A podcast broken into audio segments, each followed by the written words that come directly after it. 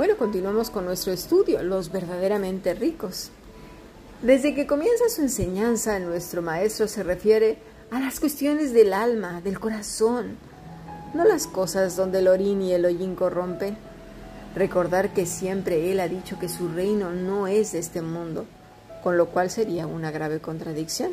Él mismo dice a quién pertenece el reino, a los que son humildes y sencillos, como los niños, a los pobres, es decir, a los que tienen necesidad de Cristo, que no son arrogantes y soberbios, sintiéndose suficientes consigo mismos, con sus fuerzas, con su conocimiento, con su popularidad, que lo vamos a ver más adelante. Dice los que tienen hambre, pero no de comida que perece, sino de Cristo mismo, que es el pan de vida y el agua de vida eterna. El Señor dice, bienaventurados los que lloran y lloran porque el Evangelio sea sus vidas cada día, cada día su, el Evangelio sea más y más en sus vidas, y un poco más, y un poco más, que combaten hasta la sangre con el, contra el pecado, ¿verdad? Pero en sus vidas, ¿no? Como otros que se llaman eh, cazadores de, de pecadores, madre mía, de verdad, he escuchado cada cosa. Personas que tienen hambre y sed de justicia, que no levantan a las personas por encima de Dios, y que todo lo que escuchan del maestro o, de personas que enseñan las escrituras van y lo buscan ahí en las escrituras, que lo comprueban si es verdad, lo analizan y son guiados por el Espíritu Santo. Lloran por los que no tienen una relación personal con Cristo, porque saben que se perderán a causa de su rebelión y desamor.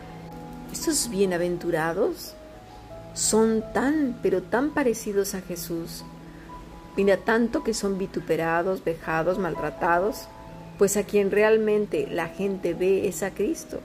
¿Por qué? Porque ellos quedaron menos y el Salvador más. Y es así que pasamos al verso que estamos estudiando, donde dice el Señor, ay de los ricos. Sí, hay de los ricos porque son los infatuados locos y necios del que habla Pablo en 1 de Timoteo 6.3. Cuando dice, si alguno enseña otra cosa y no se conforma a las sanas palabras de nuestro Señor Jesucristo, fíjate, a las sanas palabras de nuestro Señor Jesucristo, pero para saber las sanas palabras de nuestro Señor Jesucristo tengo que conocer al Señor Jesucristo. Dice ya la doctrina que es conforme a la piedad, la piedad está hablando del Evangelio.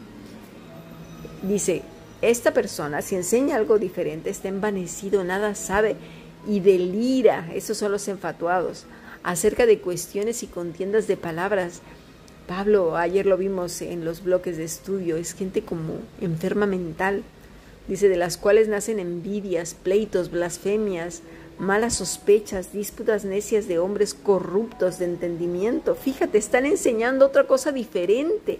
No es que estén enseñando cosas del mundo, no, no, no un evangelio que no es el evangelio, pero como lo dicen con tanta autoridad, con tanta pasión, con lágrimas, y dicen, si no me obedeces, entonces no te estás sujetando a Dios.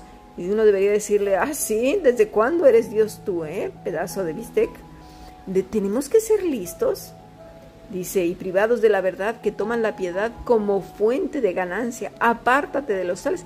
Y es que sabes que aquí hay una cadena que va uniendo eslabón eslabón hasta que el último eslabón está precisamente y nada más que en la mismísima palma de la mano del mismo Satanás, porque es ahí donde tiene atrapados a todas estas personas. Hemos hablado de estos hombres que nada saben, enseñan cosas que dice la Biblia, pero descontextualizadas, cargadas de religiosidad para que las personas sientan gran condenación si no las hacen, con un peso enorme sobre sus almas porque no cumplen con las demandas ritualísticas de estos seres perversos. Que si no oraste en la madrugada, que si no dijiste los versículos que tenías que decir como si fueran mantras o hechizos, que si no leíste los siete capítulos y te los aprendiste de memoria, que si no vendiste los artículos que el líder religioso te dio para vender, que si no lavaste los baños y le sacaste brillo, que si no trajiste comida para ofrendar para que luego se vendiera y yo me quedase con el dinero, ¿no? Según el líder. Ay, pero es que es para el Señor, sí, claro, y luego te lo gastas en un viaje que si no lavaste el supercoche del, del líder, que si no llevaste a fulano, perengano, tal o cual cosa, todos los recados o mandados que tienen que hacer otros, los tienes que hacer tú, porque es que así es, porque así vas a recibir mayor bendición y te dicen, ese es el gozo, mira, mira cómo te estoy viendo el gozo, mira, mira, mira, mira cómo te lo estoy viendo ya en los ojos, sí, claro, lo que está viendo es un cansancio brutal, pero venga a chantajear y manipular. Y además, son gastos y gastos para estas personas y más gastos que nunca tienen retribución. Porque claro, porque estas personas manipuladoras y chantajistas dicen, es que son para el Señor. Ya verás cómo Él te lo va a pagar. Si tú me das a mí, verás cómo el Señor te, te va a devolver más. Sí, claro. ¿Cómo podemos ser tan ingenuos, tan necios? Mira, ni siquiera las mujeres que servían a Jesús con sus bienes, Jesús les dijo que iban a tener más o menos. No se menciona nada de esto porque no es un requisito, porque el maestro sabe el corazón corrupto del hombre y cómo le encanta enriquecerse a costa de otros, ya sea con sus bienes, ya sea con su servicio, ya sea con una obediencia tal que no se cuestione nada. He visto gente hacer cosas viles y horribles ordenadas por sus supuestos pastores, intimidados por estos hijos del mismo demonio. He sabido de supuestos líderes que azotan con cinturones, sí, así como lo oyes, o varas de árbol a familias completas por no cumplir con lo que estos supuestos pastores exigen. Gente que pone a vender comida, pasteles, galletas de puerta en puerta a, los congregantes para luego ellos tener dinero sin haber trabajado. Ponen a estas pobres personas inocentes a limpiar sus casas sin darles nada a cambio. Observad las escrituras, por favor. Esa terrible tradición de la Iglesia Católica está tan arraigada como en el mismísimo siglo XII. Una sumisión, me, me refiero sumiso, de sumisión, tan grande y, tan llena de miedo y de horror porque piensan que algo muy malo les va a pasar. Eh, lo hacen sin pensar, poniendo al hombre al mismo nivel de Dios. Todo ministro de Dios, todo profesor, toda maestra que enseña las escrituras, lo que hace es eso, enseñar las escrituras. ¿Por qué? Porque depende enteramente de Cristo y se prepara precisamente en oración, está dependiendo de Cristo, se parece a Cristo. ¿Por qué? Porque está lleno del Espíritu Santo. ¿Por qué? Porque es un pámpano. ¿Por qué? Porque está adherido a la vida verdadera. Y por lo tanto sirve a las personas y no se sirve de ellas. Cuando se le pide consejo, aconseja a las personas. No va y anda aconsejando sin que nadie le pida consejo, ni metiéndose en la vida de los demás. Por favor, seamos inteligentes. Eh, y cuando aconseja, aconseja guiado por el, por el Espíritu Santo. ¿A dónde los lleva? No a su vida, sino a la cruz del Calvario. El servidor es eso, es el mensajero, no el remitente. No es nadie, es un siervo. Es una persona valiosa en Cristo Jesús.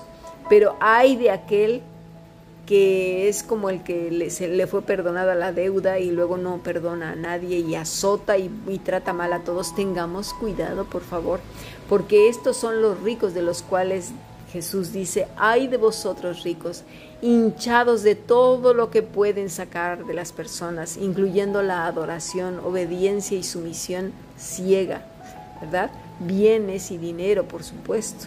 Ahí está vuestro consuelo, dice el Señor paraclesis, consuelo, lo que les conforta, lo que les satisface. Sus corazones son como un pozo que no tiene fondo, oscuro y tenebroso, macabro y desolador, porque no encontrarán otra cosa que juicio.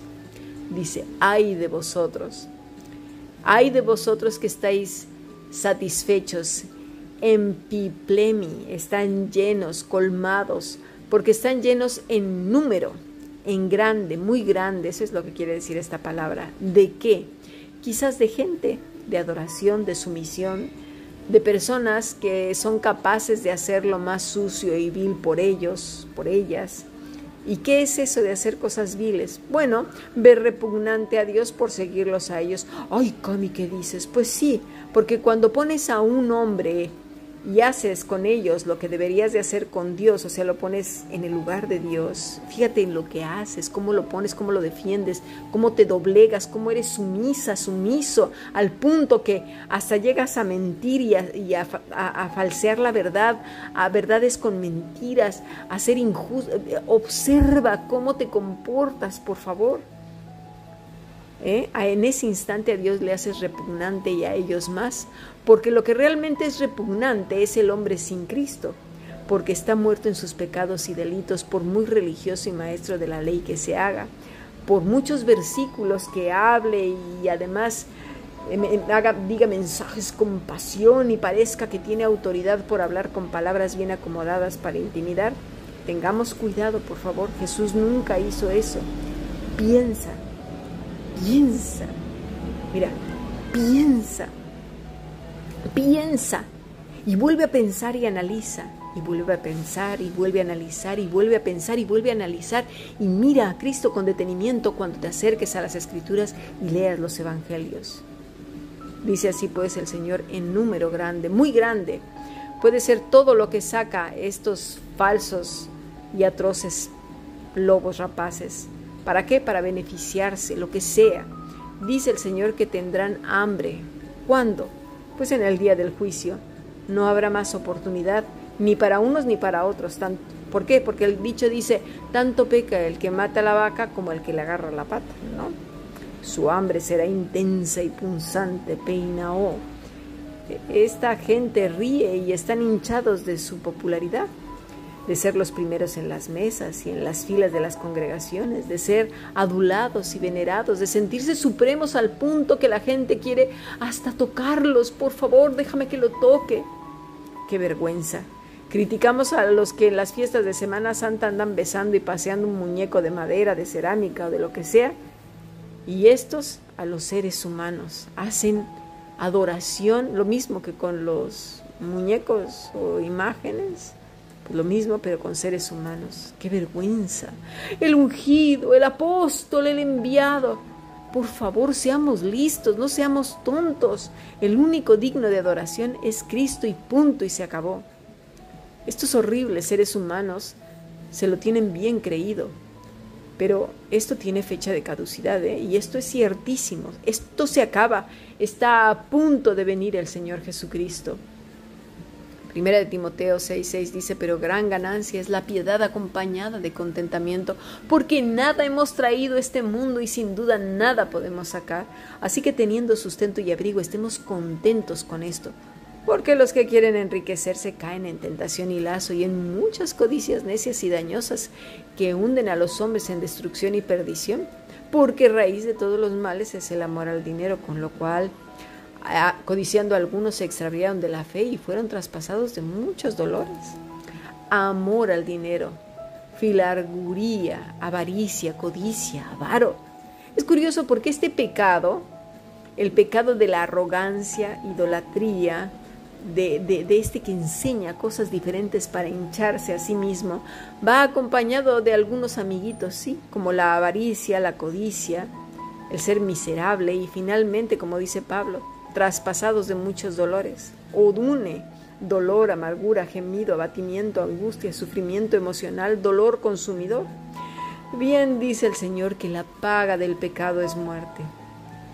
Dice el Señor en Lucas 6:26, ay de vosotros cuando todos los hombres hablen bien de vosotros, porque así hacían sus padres con los falsos profetas. Cómo nos encanta la adulación, ¿verdad? Cómo nos encanta que nos regalen el oído, porque eso de eso se nutren muchos. Ay, es que eres tan maravilloso, eres, ay, ay, es que es tan encantador, es que es lo máximo, es que usted, ay, Dios, bueno, que todo lo mejor. Tengamos cuidado de buscar la adoración de los hombres, tengamos cuidado de hallar satisfacción en la boca lisonjera. No vaya a ser que como en el caso de Pedro, el enemigo esté detrás hinchando nuestros corazones. Y esto no quiere decir que de un corazón que está nutrido de nuestro Señor Jesucristo no puede hablarse bien a otros. No, por favor, no se entienda esto. Me estoy refiriendo a el que le encanta venerar y al venerado. Por eso es tan importante que nuestros corazones sean siempre examinados por nuestro Señor Jesucristo, que nos limpie para que demos más fruto y esa limpieza duele, ¿sabes? Tenemos que tener cuidado de no hacer de los hombres dioses falsos. Y el Dios falso verse como el Todopoderoso, porque se lo tiene peor. Bueno, es que no sé quién es peor. Tengamos mucho cuidado, dice Pablo a Timoteo. Mas tú, oh hombre de Dios, huye de estas cosas y sigue la justicia, la piedad, la fe, el amor, la paciencia y la mansedumbre. Miren, mis estimados, Pablo está retomando las bienaventuranzas de Mateo 5 aquí mismo. Hombre de Dios, hombre de Dios, mujer de Dios. ¿Por qué? Porque están apegados a la vida verdadera, porque son pámpanos verdes y brillantes, porque están nutriéndose de la sabia desde el Espíritu Santo. Dice, huye de estas cosas, sigue la justicia, huye quiere decir corre, pero tira corriendo, no lo aceptes, no lo quieras para tu vida la justicia, el Evangelio, la piedad en Cristo, la fe, el amor, la paciencia, la mansedumbre, el fruto del Espíritu, mis estimados, pelea la buena batalla de la fe, echa mano de la vida eterna, a la cual asimismo fuiste llamado, habiendo hecho la buena profesión delante de muchos testigos. Y esos testigos, ¿qué tienen que ver en ti y en mí, mi estimado? A Cristo, tú y yo menos, Él más. Esto es, ¿sabes qué? Bienaventurados, ¿por qué? Porque como Enoch, como Job, como Noé, caminamos con Dios. Sigamos aprendiendo bendiciones.